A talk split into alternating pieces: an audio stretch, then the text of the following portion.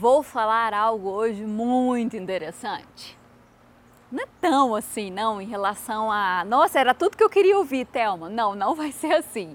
Mas olha o que fala em Salmo 42, 1 e 2. Como a corça suspira pelas águas correntes, assim por ti, ó Deus, anseia minha alma. A minha alma tem sede de Deus, do Deus vivo. E aí eu acabei de tirar a dúvida com a minha Bíblia ambulante, né? Porque eu lembro que um dia ele pregou e ele falou sobre isso, que a corça ela emite um, um, cheiro, um odor que os predadores eles acabam sentindo e aí vão caçá-la.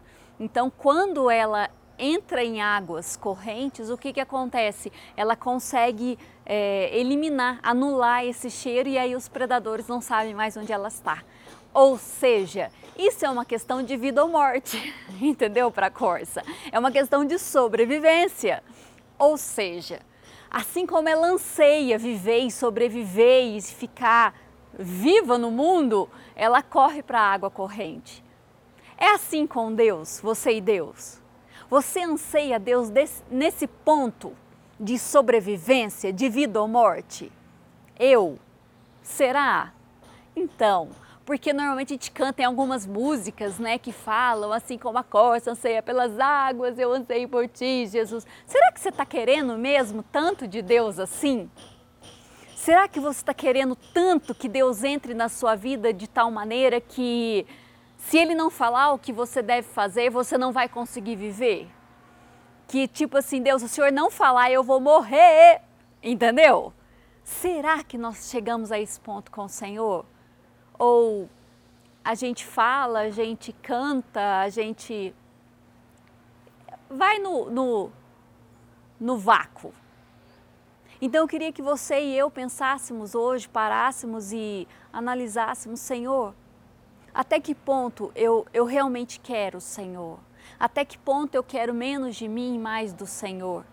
Um dia a Verônica falou para nós que ela estava numa reunião estava lá cantando louvor, tudo que falava sobre isso, menos de, de, menos de mim, mais de Deus, foi exatamente o que eu acabei de errar aqui. Eu falei para vocês, quem estava ministrando louvor falou, menos de Deus e mais de mim.